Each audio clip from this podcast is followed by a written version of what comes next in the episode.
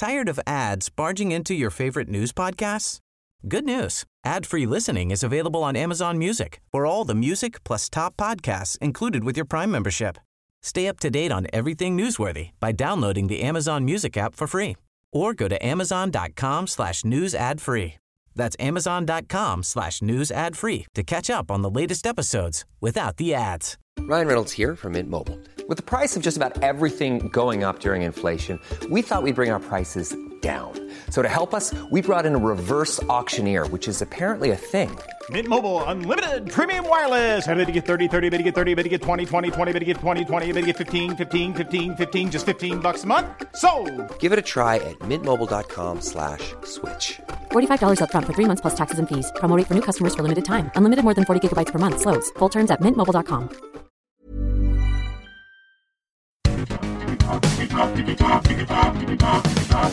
Digitalk, der Podcast rund um die digitale Welt mit Dominik Grote.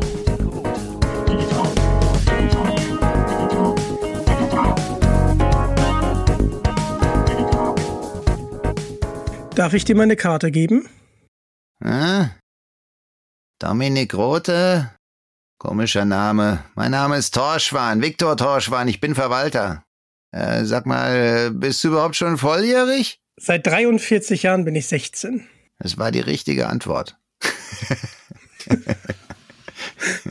Und damit herzlich willkommen zu einer neuen Podcast-Folge. Heute mit Matthias Keller. Und er hat Viktor Torschwan gerade nachgemacht aus der Dunkle Taipan. Matthias hat noch ein paar mehr Rollen sprechen dürfen, dazu kommen wir später. Er ist Sprecher, kreative Allzweckwaffe und ein wahrer Stimmkünstler. Und das bist du seit 1995, also seitdem ich auf der Welt bin. Charmant, wie ich halt bin. und wie, erstmal lieben Dank, Matthias, dass du dir heute die Zeit genommen hast. Aber wie bist du denn 1995 Sprecher geworden? Ich danke dir, Dominik, dass du äh, mir zuhören möchtest. Ich war damals äh, Textpraktikant in der Werbeagentur und man hat mich beauftragt, einen Werbespot für einen Kaffeehersteller zu schreiben und der sollte gesungen werden. Und dann habe ich das getextet auf irgendein so klassisches Stück. Was war das nochmal? Das ist die Berliner Luft, war die Melodie. Und dann habe ich meinen Kaffeetext drüber geschrieben. Und dann sagte die Agentur, ja, das ist ganz schön, aber das müssen wir jetzt dem Kunden vorstellen. Wir können ja jetzt nicht singen. Äh, du, du kannst ja singen, glaube ich. Ne? Dann geh du doch mal hier ins Tonstudio und dann mach da mal irgendwie so eine so ein Layout. Und dann stand ich in einem Tonstudio und durfte das einsingen, mehrstimmig. Und der Ingenieur sagte anschließend, hier hast eine ganz interessante Stimme, äh, ich gebe dir mal ein paar Castingzettel, lass doch mal eine Probe von dir hier, vielleicht habe ich Jobs für dich. Und damit war das dann ein schönes Abenteuer für mich und ich dachte, von dem höre ich nie wieder was und ja, der Rest ist Geschichte. um es ganz kurz und knapp zu halten. Also es war wirklich ähnlich wie bei den drei Fragezeichen. Es war so eine Lawine, ein, ein vielleicht nicht die Telefonlawine, aber die Studiolawine. Also das ergab dann irgendwann einen Job den anderen und äh, nach so ein, zwei Jahren waren das so viele Jobs, dass ich dann äh, das Texten aufgegeben habe und mich voll dem Sprechen gewidmet habe. Ja. Und das war so um 95 herum. Das freut mich sehr. Und dann warst du Moderator bei Nickelodeon. Unter anderem bei Äh. Auf Draht. ja, das ist lange her. Das ist sehr lange her, ja. Ja, das war auch so ein, so ein Sidekick meiner, meiner Sprechertätigkeit. Ich muss übrigens noch was Wichtiges dazu sagen, äh, weil sich das jetzt gerade so anhört, als äh, ob ich äh, 1995 einfach mit dem Sprechen begonnen habe. Die wichtigste Voraussetzung dafür habe ich schon mit drei, vier Monaten erfüllt. Ich habe nämlich wahnsinnig viel Tonband gehört. Mein Vater hatte ein schönes äh, graues Tonbandgerät, damals noch hatte man noch keine Kassette und ich habe schon als Kind unglaublich viel gehört, natürlich auch gern Hörspiele und habe auch relativ früh angefangen, mit ein paar Jahren dann meine eigenen Hörspiele zu machen und nachzusprechen, natürlich Huibu und diese ganzen Europaklassiker. Und die ganzen Europaplatten waren für mich auch immer ganz wichtige Teile meiner Kindheit, ja. Und auch diese Namen, Heike Dine Körting stand immer hinten auf der Platte drauf. Dachte ich immer, das ist ja ein interessanter Name. Oder Jens Waw, wie heißt der Wawrczyk bei den drei Fragezeichen und war irgendwie völlig geflasht, als ich dann irgendwann viele Jahrzehnte später sowohl bei Heike Dine Körting als auch mit Jens zu tun hatte beruflich. Also das ist eine ganz wichtige, äh, eine ganz wichtige Vorgeschichte. Im Grunde habe ich meine, meine Ausbildung als Sprecher und ich habe keine offizielle Ausbildung, muss ich zugeben. Die besteht einfach in exzessivem Hören und Aufsaugen und Ausprobieren. Aber du hast ja bei der Dunkle Talpan bewiesen, dass du es einfach drauf hast. Ich finde, du warst der kleine Star des Abends, weil das, was du alles bedient Oh. hast, das war einfach immer so on point. Das war einfach Oh, schön. Und dich schön. jetzt hier im Podcast zu haben, sehr gerne. Das ist einfach eine Freude. Ja, du hast jetzt schon einige Sachen vorweggenommen. Die müssen wir ein bisschen hinten ranschieben. Ja, ja, mir war das nur wichtig, dass das zum Sprechen dazugehört. Die Vorgeschichte sozusagen. So, und Huibu muss ich noch eine ganz kurze Anekdote erzählen. Das war ja Hans Klarin. Mhm. Und mein erster Kinofilm war damals Huibu und er hat da den Castellan gespielt und ist sozusagen vor sich selber weggelaufen, weil er ja vor Huibu weggelaufen ist. Und das fand Ja. ich als Kind hatte das schon so eine Metaebene. Fand ich sehr, sehr witzig. Leider war es seine letzte Rolle und ja. er ist kurze Zeit später danach verstorben.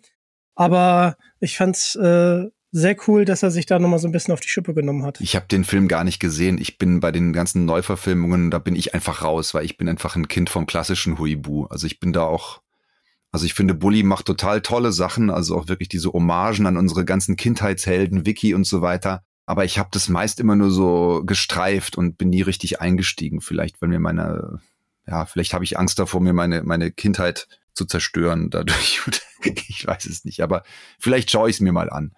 Aber schön, dieser Cameo-Auftritt, ja. Fand ich auch. Damit wir jetzt nicht mehr über die Kindheit sprechen, Ja. gehen wir mal wieder zu, zurück zum Moderator.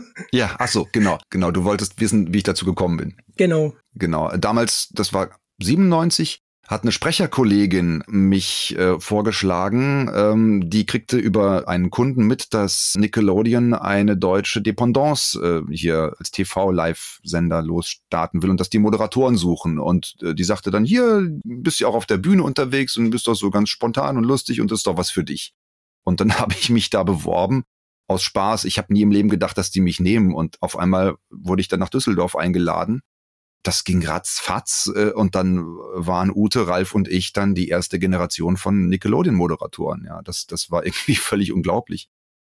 Und war auch eine ziemlich heiß gestrickte Nummer, die total Spaß gemacht hat. Kleines Studio, ein Kameramann, also wirklich total wohnzimmermäßig. Und natürlich wahnsinnig aufregend, oh, ich im Fernsehen und so.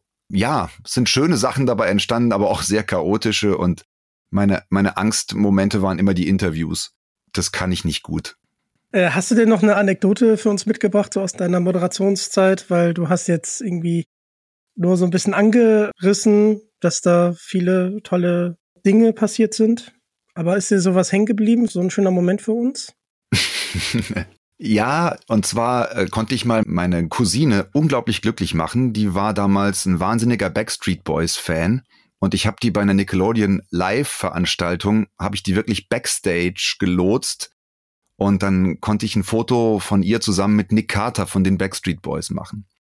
Damals noch mit einer richtig schweren Kamera, ne, kein Selfie mit Handy und so.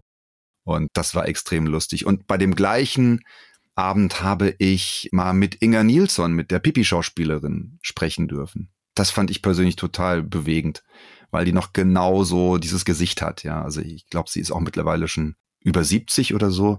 Das war toll. Das freut mich sehr. Also das war ja richtiger körperlicher Einsatz, wo du gerade sagtest, das war eine schwere Kamera. echt lieb von dir, echt lieb von dir. So bin ich. So bist du. Ich merke das, ich merke das. Und seit 2003, wir machen einen kleinen Zeitsprung, Mhm. bist du Teil der Ferienbande. Wie Ja, hast du denn eigentlich Kai Schwind kennengelernt? Und da schöne Grüße an Kai Schwind. Die gebe ich gerne weiter. Das ging über einen kleinen Umweg. Das ging über die Autorin, die Co-Autorin, die Katrin Wiegand. Die war oft Fan bei den Konzerten von meiner A Cappella-Gruppe, von meiner Comedy-A Cappella-Gruppe mit dem kurzen Namen U-Bahn-Kontrolleure in tiefgefrorenen Frauenkleidern. Und Katrin hat mich immer, die hat mich fast schon gestalkt nach den Auftritten. Die war immer da. Und wir kamen natürlich entsprechend auch ins Gespräch. Und irgendwann, äh, die wusste, die wusste auch, dass ich Sprecher bin und die hat zu der Zeit schon zusammen mit Kai bei UFM, bei einem Radiosender hier in Frankfurt, Comedy-Hörspiele produziert, geschrieben. Zusammen mit Sven natürlich auch. Also Kai, Sven, Katrin.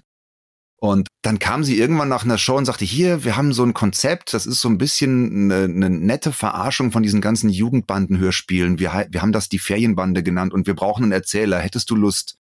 Und dann hatte ich Lust dazu und bei der Aufnahme zum ersten Hörspiel, die Ferienbande und die entsetzlichen Ferien, habe ich dann Kai und auch Sven kennengelernt. So war das. Das ist ja phänomenal. Kannst du uns den einmal zum Besten geben, den Erzähler? Die Ferienbande und das schreckliche Interview. Es war Sommer. Und Dominik Grote saß wie immer völlig langweilig gähnend vor seinem Mikrofon und interviewte einen unfassbar aufgeblasenen Sprecher aus Frankfurt. Da klingelte das Telefon. Das Gänsehaut, das war ja, Ja, richtig wichtig gut. ist immer, der, der Erzähler muss immer lachen, also auch wenn es furchtbar wird. Ne? Alle starben. Das ist ein ikonischer Satz. Da habe ich mir auch, da habe ich auch viel Sonne reingelegt, weil ich weiß gar nicht, welche Folge das ist. Und mit der Ferienbande warst du dann ja auch auf Live-Tour und hast dann auch die ersten Live-Spiel Live-Spiel-Erfahrungen gemacht. Ähm, ja, so ein schwieriges Wort. Also Ja. die ersten Live-Hörspiel-Erfahrungen gemacht. Ja, Wie war das für dich und welche Anekdoten hast du für uns mitgebracht? Das war sehr spannend, weil das Genre Live-Hörspiel äh, ist ja noch gar nicht, also war, war damals noch weniger ja etabliert. Wir waren so ein bisschen in Pionierarbeit, weil das ja so ein Hybrid-Genre ist. Ne? Man liest, es ist aber auch keine reine Lesung, man performt natürlich schon so ein bisschen mit, man hat teilweise Kostüme, man spielt meistens nach vorne, dann aber auch zur Seite. Also ich kann mich erinnern an ein ganz wundervolles Chaos, im Vorfeld auch mit dem Aufbauen und wo kommt welcher Mikroständer hin und welcher Notenständer und alles sehr chaotisch.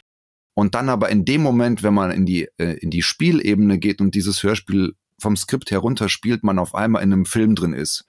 Film in Anführungszeichen, also in einem Hörspiel. Und zwar das dann schafft, das wirklich so lebendig werden zu lassen, äh, dass die Leute teilweise die Augen schließen im Publikum.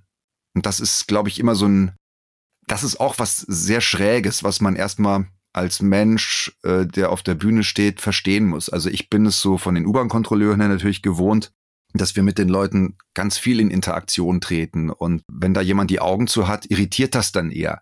Und in dem Fall ist es fast eher ein Ritterschlag. Also wir hatten mit den Ferienbande äh, Live-Hörspielen auch äh, immer wieder sehr viele äh, blinde Menschen im Publikum. Also teilweise waren das richtige Gruppenreisen, weil es ist natürlich das perfekte Genre für Menschen, die nicht sehen können. Ein Live-Hörspiel. Diese vielen Ebenen, die man hat beim Live-Hörspiel, die sind toll. Die sind aber auch, und das hat sich in den ersten Versuchen von Live-Hörspiel gezeigt, nicht zu unterschätzen, um eine runde Sache draus zu machen. Man, man muss irgendwie die Geschichte stringent erzählen. Man muss natürlich auch ein bisschen äh, was fürs Auge abliefern. Man darf sich nicht so sehr verzetteln. Das hat unglaublich viel mit Timing zu tun. Und dann haben wir natürlich auch immer einen Live-Geräuschemacher dabei gehabt. Also sehr viel äh, Chaos am Anfang da. Und gegen Ende, jetzt bei, ähm, bei der letzten Tour, beim Horrorhotel, hatten wir alle das Gefühl, boah, jetzt haben wir es wirklich verstanden, wie es geht. Und parallel dazu muss ich sagen, und da gehe ich, glaube ich, mit vielen KollegInnen einher, beim Taipan ist das auch so. Der Taipan, da sind sich wirklich alle einig, ist das rundeste Live-Hörspiel der drei Fragezeichen in der ganzen Historie. Und ist aber auch das Resultat von viel Erfahrung und Vorarbeit mit den anderen. Da hast du ja gleich eine Brücke geschlagen.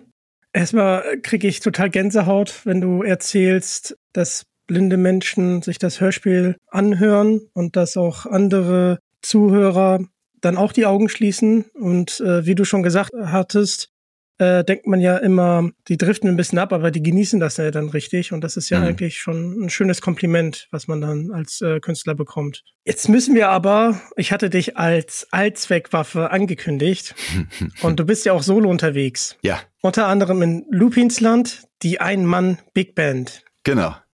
Okay, also äh, Loop ins Land, ja. Damit habe ich mir einen kleinen Wunsch erfüllt. Ähm, in dem Namen Loop ins Land steckt natürlich äh, Loop und das kommt von der Loop Station, also von diesem Aufnahmegerät, wo man seine Stimme reinschickt oder welches Signal auch immer und dann wird das im Kreis gespielt und wiederholt. Und bei meinem Programm Loop ins Land baue ich so halt Spur um Spur Rhythmen und Harmonien auf und Effekte und baue dann daraus äh, komplette Songs oder auch komplette Szenerien. Also es, es, es hat auch einen hohen Wortanteil, das Programm. Also ich baue an einer Stelle äh, einen Operationssaal, dann einen marokkanischen Bazar und äh, eine rumänische Bauernhochzeit. Und zwischendurch gibt's dann halt musikalische Gebäude, Gospel und äh, irgendwelche äh, Hippie-Songs und dann äh, New Order 80er Jahre Sachen und das Ganze ist eben so gestrickt, dass das Publikum immer diesen Prozess des Aufnehmens und Loopens live mitverfolgt. Und das ist dann doch recht unterhaltsam, weil es eben nicht nur sich aufs Musikalische beschränkt, sondern eben auch Sprachanteile hat und ähm, auch ähm, moderatorische Anteile zwischendrin. Und dadurch wird's auch nicht, ich sag mal, zäh. Ich finde, Loop Station ist ein schönes Spielzeug, ist aber so nach, ja, finde ich so nach 20 Minuten hat man begriffen, wie es geht. Und dann, wenn man dann einfach nur noch Musik macht und eine Techno-Ballade nach dem anderen hört, dann äh, ist es recht schnell langweilig und so. Und bei dem Programm hole ich halt so viel aus der Loopstation raus, ähm, wie ich halt kann. Ja, man kann wunderbare Dialoge mit sich selber bauen und Sachen rückwärts spielen. Und gestern zum Beispiel, das war sehr schön. Gestern war der Abend, an dem Christine Lamprecht verabschiedet wurde mit dem großen Zapfenstreich. Und ich habe das zum Anlass genommen, spontan in meinem Programm am Schluss bei den Zugaben halt Liedwünsche aus dem Publikum umzusetzen in Bundeswehr-Blaskapelle möchte ich mir auch mal an, äh, angucken, das Solostück. Da krieg, da hast du mich jetzt heiß drauf gemacht. Weil diese äh, Loop Station, die kenne ich natürlich auch schon aus dem Internet. Ja. Und die finde ich einfach beeindruckend, was man da alles rausholen kann und äh, wie die Künstler mit ihrer Stimme umgehen können und welche Geräusche die teilweise auch erzeugen können. Chapeau, gehört schon eine Menge dazu. Und dann auch das Timing, ne? Das muss ja immer passen. Also da. Ja, ja, ja, ja, ja. Ja, da gibt's völlig wahnsinnige Typen, die auch wirklich, äh, wo du einfach merkst, die haben stundenlang sich mit einem einzigen Loop beschäftigt. Also das ist äh, über meinem Niveau. Ja. Also ich, ich sag mal so, ich mache guten Hausmacher, äh, bei mir gibt's guten Hausmacher-Loop, aber ich bin jetzt kein, kein Mega-Meister. Aber es, es reicht für ein zweimal 45 Minuten Programm und das schon seit, na, ich spiele das jetzt seit, ich bin im zehnten Jahr und immer wieder und es äh, macht Spaß. Das freut mich. Also zehn Jahre, erstmal Glückwunsch dazu. Und dann 90 Minuten zu spielen, da gehört schon was dazu. Kannst du uns ein bisschen mitnehmen, wie lange du dafür brauchst, bis du dann so ein Programm geschrieben hast? Also bis alle deine Ideen, dass du die dann gesammelt hast und dass du dann weißt, okay, so werde ich es machen? Das war relativ flott, muss ich sogar sagen, bei dem Programm. Das hat, glaube ich, drei, vier Monate gedauert ähm, wirklich von dem ersten Wochenende, wo ich mich eingeschlossen habe in einem, ich habe ein Ferienhaus gemietet, das hieß übrigens Luke Land. Und daher hat das Programm dann auch seinen Namen bekommen, nämlich Loop ins Land. Und habe alles an Songideen und Skizzen, die ich so gesammelt hatte über die Jahre mal mir angeguckt und versucht, was kann ich draus machen und wie kann ich das verwenden hatte dann so ein grobes Körbchen mit Einzelbestandteilen und habe dann mir einen professionellen Moderationsschreiber geholt, der auch für ähm, unter anderem für Bodo Bach, das ist ein Comedian hier aus Hessen, viel schreibt.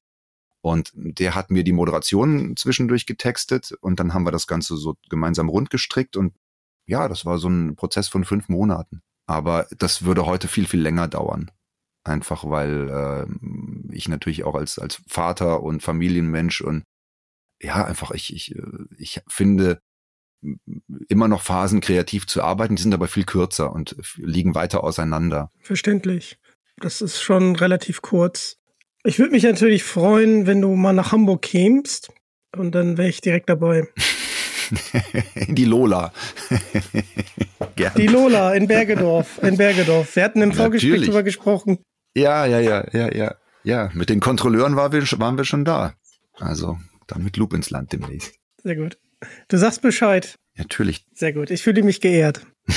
Jetzt kommen wir dazu. Wir haben dich ja schon gehört als Mr. Torswan, aber du sprichst ja noch Goodwin und den Kunstkritiker in der Dunkle Taipan. Und wie ja. ich schon gesagt hatte, einfach großartig, so on point. Aber wie bist du denn zu den drei Fragezeichen gekommen? Das lief über Kai von der Ferienbande. Vor, wann waren das? 2018 hat er mir, glaube ich, das erste Mal davon erzählt, dass eben äh, diese neue Live-Show zum Jubiläum, zum 40-Jährigen ansteht. Einen kleinen Skriptauszug bekommen. Ich habe mich quasi mit dem Torschwan beworben, mit äh, der Szene. Habe dann zwei, drei ähm, Figuren angeboten und dann ist Kai damit zu Andreas, der ist ja bei dem Taipan auch federführend als Autor und äh, der hatte da auch immer einen Blick drauf und ein Gefühl dafür, welche Stimmen hätte er gerne. Und der fand mich passend und dann war ich drin. Und wie hast du dich dann auf die unterschiedlichen Rollen vorbereitet und könntest du uns Goodwin und der Kunstkritiker nochmal zum Besten geben, bitte? Tired of ads barging into your favorite news podcasts? Good news. Ad-free listening is available on Amazon Music for all the music plus top podcasts included with your Prime membership. Stay up to date on everything newsworthy by downloading the Amazon Music app for free or go to amazon.com slash news ad free. That's amazon.com slash news ad free to catch up on the latest episodes without the ads. Ja, Goodwin sagt ja nicht so viel. Longstreet, Sie sind verhaftet. Die Polizei hat die Hülle umstellt, Ihr Spiel ist aus. Und man hört so, schon so ein bisschen, der ist ein bisschen bräsiger und vielleicht äh, fühlt sich die eine oder der andere an Kommissar Tappert von der Fellenbande erinnert. Und das ist auch Absicht. Der klingt halt so. Also ich habe mir erlaubt, den Goodwin ein bisschen mit Tappert anzureichern. Großer Spaß, speziell für Kai und mich. Und äh, ja, Kolmar, hab ich, äh, ich bin Kunstkritiker. Eigentlich habe ich vorgehabt, einen euphorischen Bericht über Ihre Ausstellung zu veröffentlichen, Madame, über diesen Podcast, Monsieur Grott. Darum, äh, darüber, äh, daraus wird nur nichts mehr. Ich bin sehr erregt, deswegen habe ich mich auch versprochen. Mon Dieu.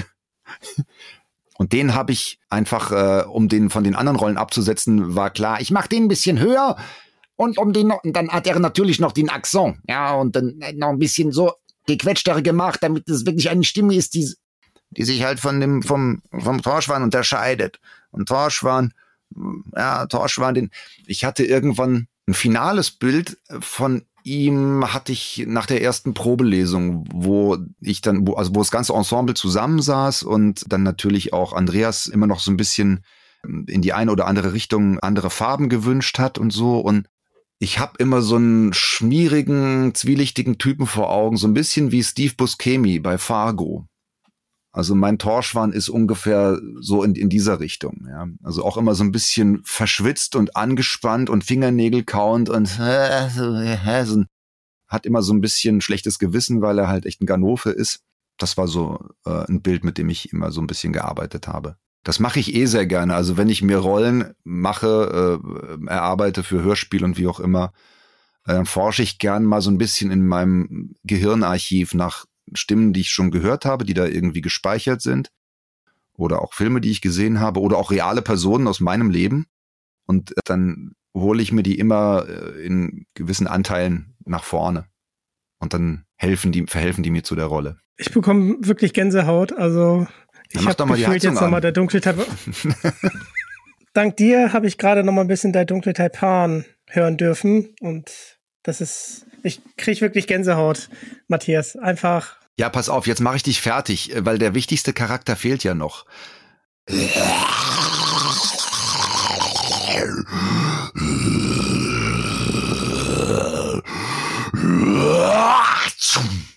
Da fliegt der Dolch. Es hat jetzt leider völlig übersteuert bei dir, aber egal. Für diese Rolle habe ich am meisten geprobt und ähm, es hat lang gedauert, bis ich den Text auswendig konnte.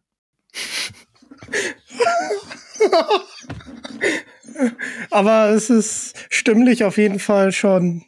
Ja, es kitzelt schon, ne? Also man, man, man, man schaut ja, was, was auch stimmlich möglich ist. Und also ich hätte dich da jetzt nicht rausgehört. Also ja, wenn ich mich so am Telefon melde, dann werde ich eigentlich immer erkannt.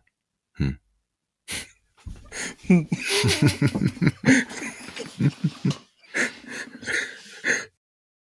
Das ist einfach schön, das ist einfach schön mit dir. Dankeschön. Mhm. Um, umgekehrt geht mir das genauso. Es ist sehr schön chillig, entspannt. Und weißt du, Dominik, ich finde, wir sollten mal wieder gähnen, oder? Ich finde, es ist Zeit für eine Gähnpause. Ja. Ich fange an. Achtung.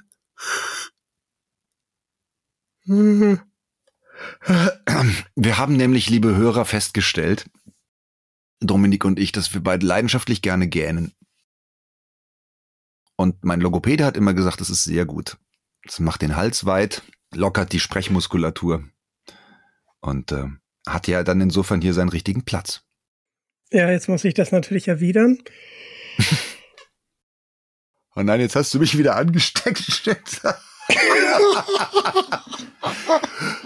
live, das ist alles live. Ich finde, das, das ist der richtige, die, diesen Teil solltest du als Trailer für die Folge nehmen. Okay, okay, ist notiert. Und wir müssen jetzt nochmal über den dunklen Taipan sprechen. Du warst in der Elfilharmonie. Wie war das für dich? Oder was war allgemein so schöne Momente von der dunklen Taipan-Tour, die du mit uns teilen möchtest? Ja, Die Elbphilharmonie war natürlich auf vielen Ebenen der Hammer. Ähm, zum einen, ja, weil es ist äh, die Elbphilharmonie, äh, ja, ne? also das zum einen. Und zum anderen war das ja im Rahmen dieser Spezialtour, also wo die äh, Hallen in Anführungszeichen sehr klein waren. Also die Elbphilharmonie, gut, gehen immer noch tausend Leute rein, aber das war verhältnismäßig sehr, sehr klein. Und wir haben die Show da eben auch sehr reduziert gespielt. Trotzdem war es total irre, wie gut diese Geschichte funktioniert hat. Also dass eben auch ohne diesen unfassbar tollen, aufwendigen äh, Licht- und Ton- und Leinwandaufbau das Stück die Leute so in Bann gezogen hat. Also ich bin manchmal so, das, ich kann das manchmal gar nicht so schnell verarbeiten, was da alles für Szenen passieren. Und das beziehe ich auch gar nicht mal auf den Auftritt an sich. Alleine in einer Garderobe zu sitzen, zusammen mit Valentin und Jörg, wir waren immer zu dritt in einer Garderobe und da steht ein Flügel. Und draußen ist dunkel und die, die Wand besteht aus Glas, vom Boden bis zur Decke. Man guckt aus der Elfi raus auf den Hafen und da sitzt dann Valentin und spielt wunderschön und ich sitze einfach nur da und könnte weinen vor Glück für diesen Moment einfach. Und eigentlich, so ein Moment reicht eigentlich schon, um einen Satz zu machen für so einen Abend. Und dann kommt noch die Taipan-Show dazu. Also es ist manchmal, wie soll ich sagen, auf eine natürlich schöne und positive Art und Weise überfordernd, so ein, äh, so ein Projekt. Deswegen war das bei dieser Spezialtour auch mal ganz schön zu erfahren äh, oder zu erleben, dass man auch in einer Truppe unterwegs sein kann, wo man auch wirklich ähm, alle, wo, wo alle beim Abendessen an einem Tisch sitzen können. Weil du gerade nach schönen Momenten gefragt hast. Wir waren in Wien im Theaterhaus und kurz davor waren wir halt essen und wir saßen, wir waren, glaube ich, also wirklich Künstler und äh, Techniker und das ganze komplette Team. Ich glaube, wir waren, lass es mal 20 gewesen sein. Also mit, mit den lokalen Kräften vor Ort sind das 200, 250, wenn ich mich jetzt nicht groß verplappere, in der großen Halle. Aber da saßen wir alle an einem Tisch. Jeder konnte jedem in die Augen gucken und sich äh, die Schüssel mit dem, mit dem Gulasch und dem Salat reichen. Und das war total familiär das hat mir total gut gefallen als Anteil, ja. Du warst im Studio von Heike Diene und wie war das für dich? Äh, ja, es ist halt äh, natürlich ein, ein heiliger Ort für, für mich als, als Kassettenkind und Europa-Fan. Ähm, ich hatte ja vorhin schon erzählt, dass äh, ich als Kind schon auf der Rückseite immer über diesen Namen Heike Diene Körting gestolpert bin. Die stand ja auch immer hinten drauf und so und der bleibt einem natürlich hängen. Ja. Und ja, es war wie ein, wie ein Traum, der äh, auf einmal real wird. Und aber auch dann gleichzeitig ist natürlich, wenn da Aufnahme ist, ist halt auch Betrieb. Also man hat jetzt nicht so die Zeit, sich dann da in seinem äh, in, in seiner Traumblase zu bewegen und zu sagen, oh, diese Villa und hm, sondern die Aufnahmetage sind total durchgetaktet, durchgetimt. Man sitzt da mit seinem Skript und äh, je nachdem, wer also gerade miteinander spielt, wird dann reingerufen ins Studio und das ist auch alles unglaublich entzückend und nett. Und ich meine, ähm, das Studio ist ja nun auch wirklich ganz entzückend, äh, also sowohl außen als auch in der Sprachkabine. Und also unheimlich warmherzig, aber es ist eben auch äh, Professionalität und, und Disziplin angesagt. Und das ist auch eine ganz schöne Mischung, weil ähm, auch hier wieder klar wird, dass es ähm, beim Hörspiel so ein bisschen darauf ankommt, dass man auf dem Punkt sehr schnell in, in, in einer sehr wechselnden Besetzung was abliefern muss. Das geht äh, natürlich, also ich meine, ich habe keine große Filmerfahrung, aber ich behaupte mal, dass es beim Hörspiel, dass die Sprünge von Szene zu Szene wesentlich schneller gehen, weil man natürlich guckt, das ist ja alles total durchstrukturiert. So, jetzt habe ich die Sprecher im Studio, welche Szenen mache ich mit denen? Wupp, wupp, wupp, wupp, wupp. Und das ist total toll, wenn das läuft und dann aber eben auch etwas zu liefern, was es, ja, wozu ich dann auch später beim Hören sagen kann, ja, das ist jetzt auch, das habe ich gut gemacht. Ein kleiner Ritterschlag. Das ist eigentlich das, das Schönste, was einem passieren kann. Was, was möchtest du denn angehenden Sprechern mit auf den Weg geben? Ich finde, beim Sprechen kommt es nicht nur auf das, auf den Mund an, sondern auch auf die Ohren. Also Hören macht für meine Arbeit zumindest mindestens 50 Prozent Anteil aus vom guten Sprechen. Ich muss hören beim Hörspiel zum Beispiel. Wie ist die Situation? Wie ist die Stimmung der anderen? Wie nehme ich die auf? Wie äh, dosiere ich meinen Anteil am Mikrofon? hören, ist bei Brot- und Butterjobs wie ein Imagefilm oder ein E-Learning oder auch äh, Synchron oder wie auch immer. Es hat unglaublich viel mit Timing zu tun. Man muss gucken, wie viel Zeit habe ich jetzt für diesen einen Schnipsel, den ich da gemacht habe.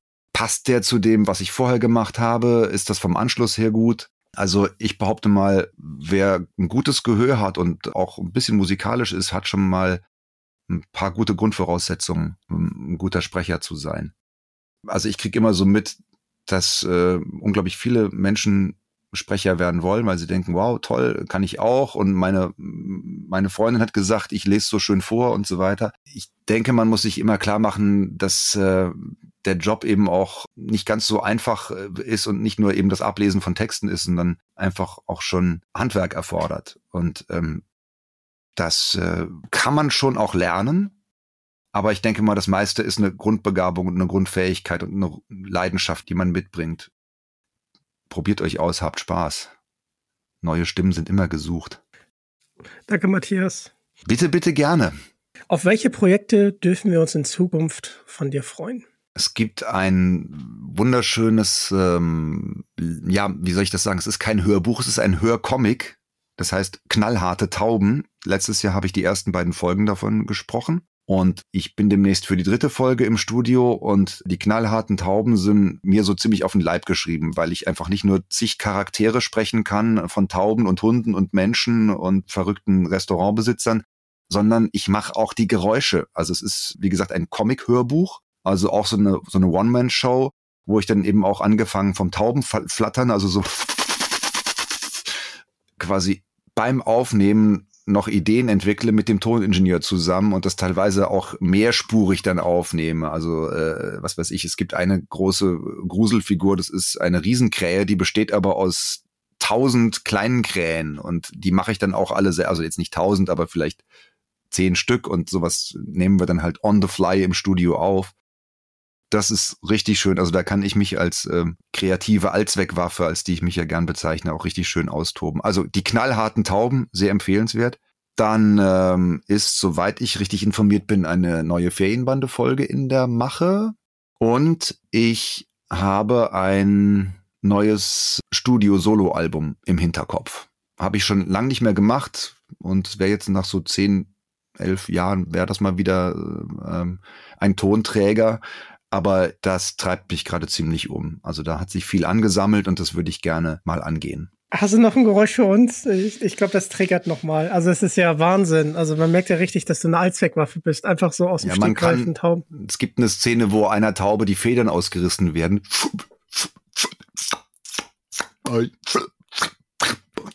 Oder ähm, es gibt eine Taube, die hat dann den starren Blick Wichtig ist, dass dieser Pfeifer dann nochmal mit einem Zusatzpfeifer ähm, gedoppelt wird, dann klingt's noch lustiger. Ansonsten gibt es, äh, will ich nicht zu viel spoilern, aber ich kann natürlich auch gerne mal einfach, warte mal, es tropft gerade ein bisschen hier bei mir im Studio. Tut mir leid, ich, du, es regnet hier ziemlich durch die Decke. Ich hier, sorry, ich, so. Chapeau, Chapeau. Ich höre es mir auf jeden Fall an. Ich bin wie ihr jetzt hoffentlich, wie ihr Zuhörer auch sehr gespannt, was wir dann noch alles von dir hören dürfen. Matthias, es hat einfach großen Spaß gemacht. Auch wie du die ganzen Stimmen und die ganzen Geräusche einfach mal mit eingestreut hast. Das ist einfach für einen Podcast, ist das nochmal viel wert. Und ich glaube, das ist auch für die Hörer nochmal was anderes als ein normales Interview, wenn du einfach die Stimmen dann auch mal äh, hörst auf einmal. Und es hat einfach großen Spaß gemacht. Vielen Dank dir, auch für die ganzen Einblicke. Sehr, sehr gerne, lieber Dominik. Danke dir auch für die freundliche Anfrage und schön, dass du die Band nochmal zusammenbringst. Du hast es, du hast es gesagt, genau. Das ist ja der Plan, äh, dann irgendwann ein dunkles Taipan-Special zu machen. Ich würde mich freuen, wenn du mich weiterempfiehlst, dass dann vielleicht der eine oder andere dann noch mehr zusagt. Sehr, sehr gerne mache ich das. Danke dir, danke dir. Und damit würde ich sagen, das ist jetzt leider das Ende. Guckt auf jeden Fall bei Matthias vorbei. Ich werde dich natürlich überall verlinken. Ihr wollt noch mehr von Digitalk hören? Dann schaltet nächstes Mal gerne wieder ein. Folgt mir auf Social Media und auch dem Matthias und lasst ein Abo da. Link ist in der Beschreibung. Jeden Freitag erscheint eine neue Podcast-Folge, also folgt diesem Podcast, um nichts mehr zu verpassen. Das ist der Weg. Danke, dass ihr Teil davon seid und damit bin ich raus. Ciao. Ja, tschüss, ich muss weg. Ciao.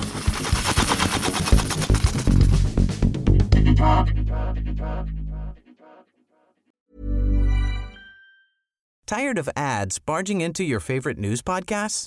Good news. Ad-free listening is available on Amazon Music for all the music plus top podcasts included with your Prime membership. Stay up to date on everything newsworthy by downloading the Amazon Music app for free or go to amazon.com slash news ad free. That's amazon.com slash news ad free to catch up on the latest episodes without the ads.